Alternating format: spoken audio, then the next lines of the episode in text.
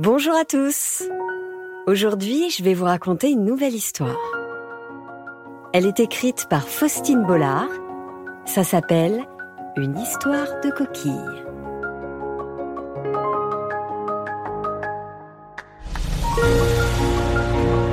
Encore une histoire est un podcast réalisé par Alexandre Ferreira, produit par Benjamin Muller et raconté par Céline Kalman.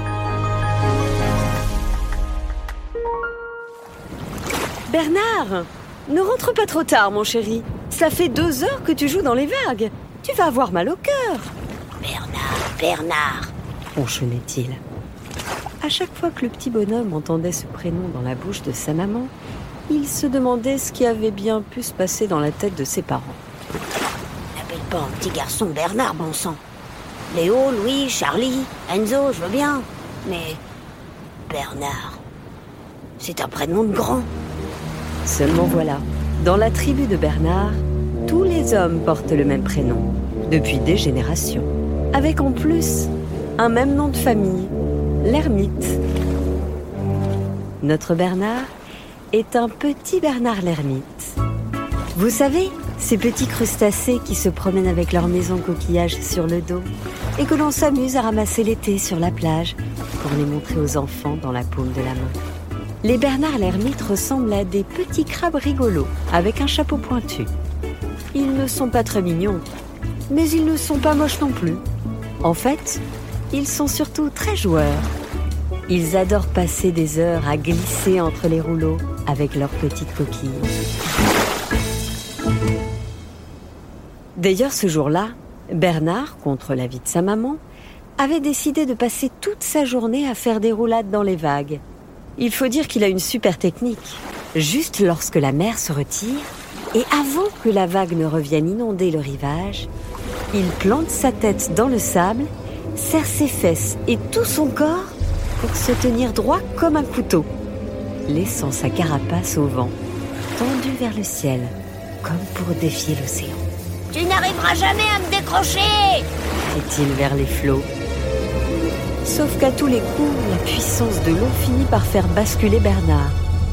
Et c'est là que démarrent les folles montagnes russes.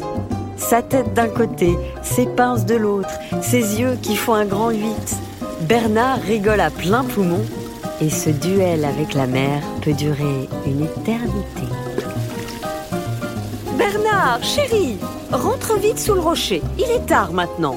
La nuit est en train de tomber le ton de sa maman se fit un peu plus sévère. Une dernière vague et je rentre, maman cria-t-il pour la rassurer. Mais c'était sans imaginer le raz-de-marée qui allait s'abattre sur lui. Une vague énorme, aussi grande qu'une baleine, aussi impressionnante qu'un immense nuage noir, s'effondra sur le petit aventurier. Cette fois, Bernard comprit que les choses allaient mal tourner pour lui. Et en effet, il fut tout de suite emporté dans le tourbillon d'une gigantesque machine à laver. Rien à voir avec les roulés-boulés qui l'amusaient d'habitude. Non, cette fois il mangeait du sable et se cognait contre des cailloux. Bernard ne voyait plus rien quand soudain, un bruit assourdissant lui fit perdre connaissance. Son petit corps inerte fut emporté vers le large bien loin des cris inquiets de sa maman. Bernard Bernard Bernard Quelques heures plus tard, Bernard, un peu sonné, se réveilla avec une sensation étrange. D'abord, il découvrit le paysage autour de lui.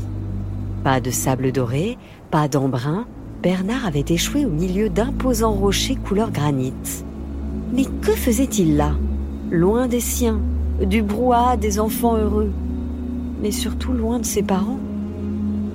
Le petit crustacé avait peur. Une autre sensation s'empara de lui, le froid. Bernard se sentait tout nu. Par habitude, il commença alors à se recroqueviller pour aller se réchauffer au fond de sa petite maison en coquillage. Mais à peine avait-il commencé à se contorsionner qu'il réalisa qu'elle n'était plus là. Il avait perdu sa coquille. Mais que vais-je faire sans nulle part où m'abriter? Je ne ressemble plus à rien sans ma carapace. Qui va me reconnaître? Comment vais-je retrouver mon chemin? S'angoissa-t-il. Le petit bonhomme tout déshabillé se sentait bien vulnérable et se mit en tête de remplacer au plus vite son armure nacrée. Il observa autour de lui et son attention fut attirée par une sorte de coque ovale et très noire. Rien à voir avec son habituel couvre-chef, évidemment. Mais dans l'urgence, Bernard se dit que cette maison, pas très attrayante, ferait momentanément l'affaire. Il s'approcha lentement, vérifia que cet hôtel de fortune était bien vide de tout habitant et se glissa discrètement dans la coque sombre. Il s'apprêtait à refermer la porte de cet étrange établissement quand soudain il entendit Psst Tu fais quoi là?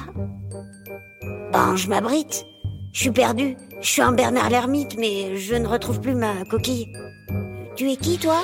Je suis une moule, moi, répondit agressivement l'individu. Et tu n'as rien à faire dans cette coque.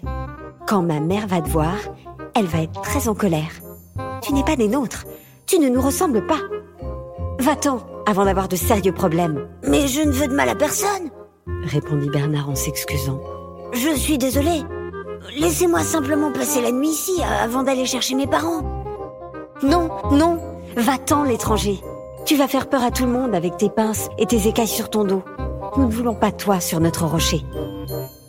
Bernard comprit que cet abri n'avait rien d'accueillant. Il ressortit son petit corps tremblotant de la coquille de moule et partit chercher un autre gîte pour l'héberger. Après un long moment à crapahuter sur les rochers, Bernard finit par arriver devant une grosse mare. Des algues sombres empêchaient de juger de sa profondeur. Il observa quelques ronds à la surface, certainement des ondes d'une activité sous-marine. Soudain, il vit des petites antennes sortir de l'eau. Salut toi Tu es rigolo Tu es quoi? Bonjour, je suis un Bernard l'ermite. Et toi, tu es quoi? Je suis une crevette. Je m'appelle Violette. Bernard rougit comme un homard. S'il avait cru qu'un jour il se retrouverait à parler à une fille tout nu, discrètement, il s'empara d'un petit morceau d'algue verte qui traînait à côté et se cacha un peu derrière. J'ai perdu ma coquille et j'ai perdu mes parents. Je n'ai nulle part où aller. Tu peux m'aider? Oh, tu sais, lui répondit tristement Violette. Ici, on n'aime pas trop les gens différents. Mes parents ne voudront jamais te porter secours. Si au moins tu avais des antennes, je pourrais te faire passer pour un cousin lointain, une langoustine peut-être. Mais là, avec toutes ces minuscules pinces, ils vont penser que tu vas leur voler leur déjeuner. Je suis désolée. Tu sais, moi, je voudrais bien t'aider. Mais parfois, quand les gens ont peur, ça les rend bêtes. Je comprends, répondit Bernard. En tout cas, merci Violette de m'avoir expliqué et, surtout, fais attention à toi. Touché par la gentillesse inattendue de cette jolie crevette, Bernard repartit le cœur un peu plus léger à la recherche de sa maison. Celle de son dos, évidemment, mais surtout celle de son cœur, car sa famille commençait vraiment à lui manquer. Quelque temps plus tard, au bout du bout des rochers, Bernard débarqua dans la jungle. Il n'avait jamais vu ça. Des herbes plus hautes que les vagues de son océan, d'un vert presque fluorescent. Il se sentait minuscule au milieu des fougères géantes et des ronces aux ombres inquiétantes. Devait-il vraiment s'aventurer dans cette sinistre forêt? Eh, salut l'ami entendit-il soudain. Euh, bonjour. Je m'appelle Bernard. Enfin, je suis un Bernard l'ermite. Euh, pardon, mais vous êtes où? Je, je ne vous vois pas. Je suis à côté de toi, répondit la voix un peu sourde. Dans la coquille, là. Je suis un escargot. Je m'appelle Marcel. Euh, pardon si tu ne comprends pas bien quand on se parle, mais je n'arrête pas de baver depuis ce matin. Ça doit être la pluie qui arrive. Du coup, euh, je ne bouge pas, sinon je glisse. Mauvaise journée. Pour moi aussi. Pourquoi tu as l'air si triste, monsieur l'ermite? Vous pouvez m'appeler Bernard, hein Ouais, je suis malheureux car j'ai perdu ma coquille et mes parents. J'ai froid et je ne sais pas comment retrouver ma plage. Attends, monsieur l'ermite, euh, euh, Bernard. Bah, ça va t'aider. Le gros escargot siffla un grand coup. Hé copains Vous pouvez rapporter la coquille de Pierrot? Euh, et c'est qui, Pierrot? lui demanda timidement Bernard. C'est un copain à nous, mais il est tombé sur un corbeau. Une sale histoire. Sa coquille n'est peut-être pas une première main. Cela dit, euh, elle est très bien entretenue, avec une marque rose devant, du plus bel effet. C'est une petite fille qui lui a mis du feutre un jour en organisant une course. Pierrot l'avait gagné. Sacré Pierrot. Toujours premier, j'avais peur de rien. Ah, qu'est-ce qu'il nous manque si tu savais. Bon, bon, bref, euh, sa coquille te portera chance. Fais-moi confiance. Ah d'accord, c'est très gentil à vous. Merci beaucoup. Bon, de rien, petit gars. Tu vas voir, ça va aller. D'interminables minutes plus tard, Bernard vit enfin arriver une colonie d'escargots rondouillards portant sur leur dos une coquille vide avec une marque rose. Elle est magnifique cria Bernard avec enthousiasme. Je peux l'essayer? Elle est pour toi, copain. lui répondit Marcel. Ça m'arrange en plus, car c'est quand même très gênant de, de te parler comme ça. Enfin, tu vois quoi, on voit tes fesses. Tous les escargots éclatèrent de rire ensemble. Bernard aussi. Cela lui faisait tellement de bien de plaisanter comme ça avec des copains. Les escargots firent descendre de leur dos la grosse coquille de Pierrot et l'offrirent avec émotion au petit vagabond. Bernard jeta un œil dedans et fonça s'installer dans sa nouvelle cachette douillette. Quelques secondes plus tard, il ressortit enfin sa tête et ne cacha pas son euphorie. Elle est géniale Youpi Merci à tous Non seulement les escargots étaient heureux de voir revivre la belle carapace de Pierrot, mais surtout ils trouvaient le petit énergumène assez drôle et attachant, à tel point qu'ils décidèrent de l'aider un peu plus encore. Nous allons te ramener sur la plage, l'ami. Ne t'en fais pas. Tu n'as qu'à nous suivre. C'est par là. Les escargots prirent la direction du nord. Doucement, tout doucement. À leur côté, portant fièrement sa nouvelle coquille à la marque rose, Bernard commença tout de même à s'inquiéter de la lenteur de ses sauveteurs. À ce rythme-là, ma mère va pouvoir ameuter tout le littoral avant que je sois rentré. pensa-t-il. Soudain, il lui vint une idée. Hé, euh, Marcel, t'as déjà fait du rodéo escargot? Non, c'est quoi? Bon, bah monte sur mon dos et tu vas voir. Marcel grimpa péniblement sur la coque à la marque rose de son nouvel ami. Il dut s'y reprendre à plusieurs fois, tant il bavait et glissait le long de la paroi. Enfin arrivé en haut, épuisé, il comprit qu'il n'avait rien pour s'accrocher. Bernard, je fais comment pour me tenir maintenant lui demanda-t-il essoufflé. Tu te débrouilles. C'est pour ça qu'on appelle ça un rodéo. Bernard partit comme une fusée dans la direction indiquée par les escargots. Sur son dos, Marcel peinait à ne pas se faire éjecter. Ah Enfin Enfin voisine, Bernard. Tu, tu vas trop vite. Ah, fais, fais gaffe aux virages Nom d'un haricot criait-il. À peine dix minutes plus tard, Bernard reconnut une odeur. Le bon air iodé si familier. C'était la mer. Ils avaient retrouvé son rivage. Ça y est, on est chez moi hurla-t-il fou de bonheur. Bernard fonça immédiatement dans la direction du rocher de sa famille, oubliant le pauvre Marcel qui s'efforçait toujours de ne pas tomber. À quelques mètres de sa maison, il ralentit en apercevant sa maman. Bernard, c'est bien toi? lui demanda-t-elle hésitante. Oui, maman, c'est une longue histoire. Mais grâce à Violette, à Pierrot, à Marcel et aux autres, je suis enfin rentrée. Marcel? Ah oui, pardon. C'est lui, Marcel, là-haut sur mon dos. précisa-t-il. Euh, bonjour madame. Lança l'escargot un peu vert. Qui avez sauvé mon fils demanda-t-elle. Il s'est sauvé tout seul, madame. En revanche, vous n'auriez pas un petit peu d'eau Car je crois que je vais vomir, moi.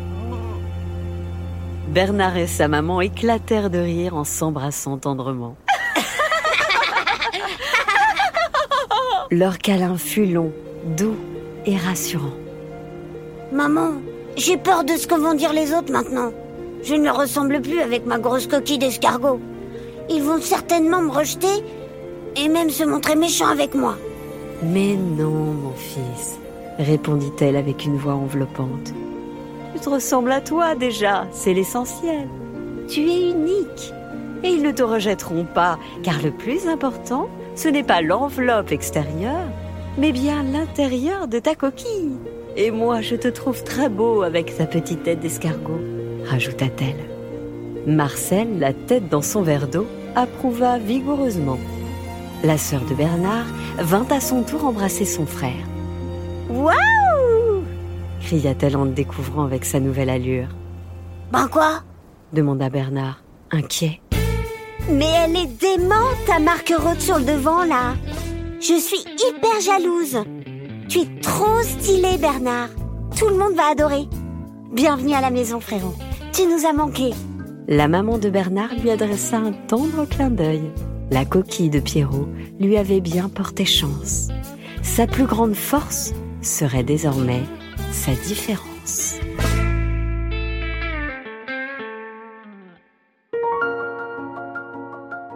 Voilà, c'était une histoire de coquille, histoire écrite par Faustine Bollard. Et on remercie la Chatham Family.